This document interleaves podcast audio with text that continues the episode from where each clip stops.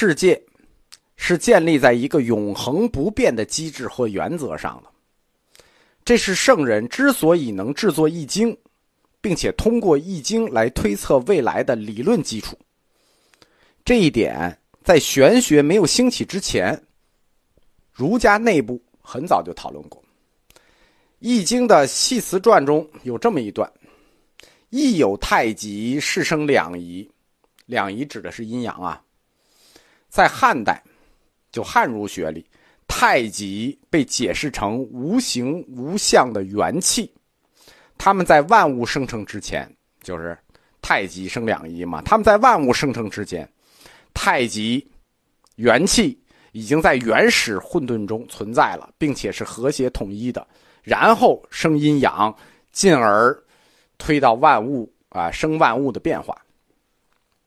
太极或者元气，是老儒家。认为存在于变化世界中不变的那个物质，在新儒家的玄学里，在讨论有无的时候，认为无是这个世界背后不变的那个机制。实际新老儒家在概念上，只是把原来的太极换成了无。太极的标准也符合无的三个标准：无限性、不动性、第一性。新儒家的玄学，它区别于老儒家，一个基本特点是，它用有无的概念来构建自己理论的最基础部分。玄学里的无，与老儒家的太极与元气在概念上是相通的，但又有不同。因为无的第一个特性叫做无限的，同时又不可被描述的。太极元气，这都是可描述的；无是不可被描述的，没有称呼，没有样子。我们只是这么叫，所以叫玄嘛。实际是无，没没有名字。因为任何文字概念和符号都不能去表达生成天地的那个天地之本无。真正的无，我们只能暂时用无字来地态，或者用玄字来代之。这一点在玄学中被一再的强调，就是说实际没有这个字，这个宇宙的根本根本原则没有这个字。老儒家认为这就是太极，它是可以描述的，可描述和不可描述这是有区别的。为什么？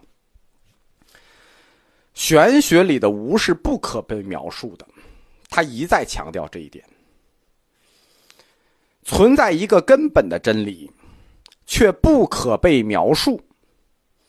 听过我佛教通史禅宗课的同学，是不是又一次觉得似曾相识了？对吧？有真理又不可被描述，这跟禅宗开悟的那个悟，你悟了什么？你说不了吧？你是不是真理？是真理？你说不了吧？不可描述吧？对，你悟的是什么？什么让你看透了人生与世界的规律？就是禅宗的悟，却无法表达，任何文字和概念都不能表达。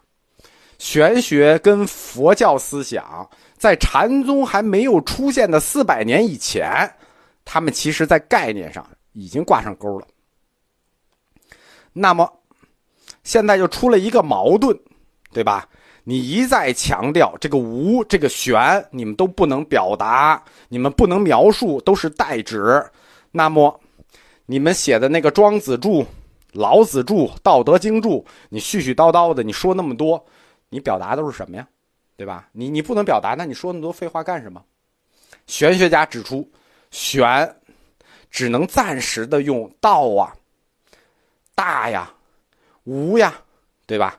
就是佛教里的空呀、摩诃呀，就这种道大无，只能暂时用这些词来表达。最好用玄，千万不要用无，因为无我们讲过，在汉语里它容易产生歧义。这些表达都是代指，都是介词。玄学的这种解释，就是对世界的根本真理的这种解释，就和大乘佛教的概念重合了。玄学这个介词，在佛教教义里叫什么？叫名言假立，哎，就是借了一个词“名言假立”而已。玄概念的实际，它是想指一个包含了一切，又无法定义、无法被文字所来描述的这么一个和限定的词。文字不能描述和限定，其实这是有问题的。语言逻辑哲学家就是维特根斯坦说过：“语言是思想的边界。”对啊，你超越你语言所能描述的东西，实际就是超越了你思想的边界。但是我们东方哲学家是不服的，我们试图要突破他所说的这个边界，就是语言构成了思想的边界。难道我们的思想就不能突破吗？就没有一个概念是语言文字不能描述的吗？不能限定的吗？王弥在《道德经注》里，王弼在《道德经注》里说：“玄者，明也。默然无有，欲言则物已成；欲言无则物有已成。欲言有而不见其形，知不可言而言，强之为明。”就是他解释了这个“玄”，“玄”是什么呢？明也。默然无有，想说它没有，物已成；想说它有，却不见其形。知道他却不能说，只是强说，就是这一段的意思，对吧？玄者明也，明，冥冥之中的明，冥和的明，明这个字也是玄学的基础词，是指现象不可名状，只能用内在无为的状态。与自然在合一的过程里去体会，这就叫明。对终极玄的体会，只能通过明和来体会。这就跟佛教中的在禅定中的悟一样了，对吧？说它没有，但万物已成；说它有，你又找不着，就强弩着说一个词“玄”。对于语言不能表达概念，就是言不能尽意。这个的强调是玄学的一个主要特征。在《易经系辞上》里头说：“书不尽言，言不尽意。然则圣人之意，其不可见乎？”就是说，写你不能尽言，言不能尽意。但是圣人的意思，你就真不知道了吗？你就装不懂吗？对吧？这就跟禅宗就越来越像了。不能说，但是这个真理你就不能悟吗？儒家的玄学派，他在描述这个世界真理的时候，就发现了言不尽意这个问题。这实际就是一个语言逻辑问题。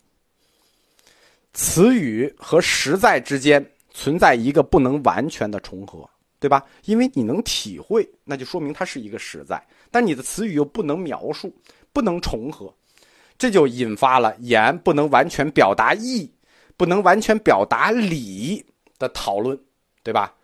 如果言不能完全的表达意义，不能完全的表达理，那它是否能够完全的去把握真理与真相呢？那这个事儿就展开了一次大讨论。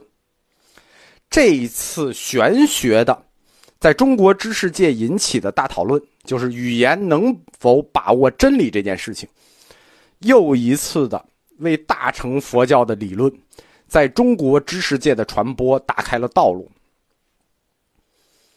我在佛教哲学假名这一课里讲过，大乘佛教关于语言和假名之间的关系，就是实在和语言之间这种假名关系。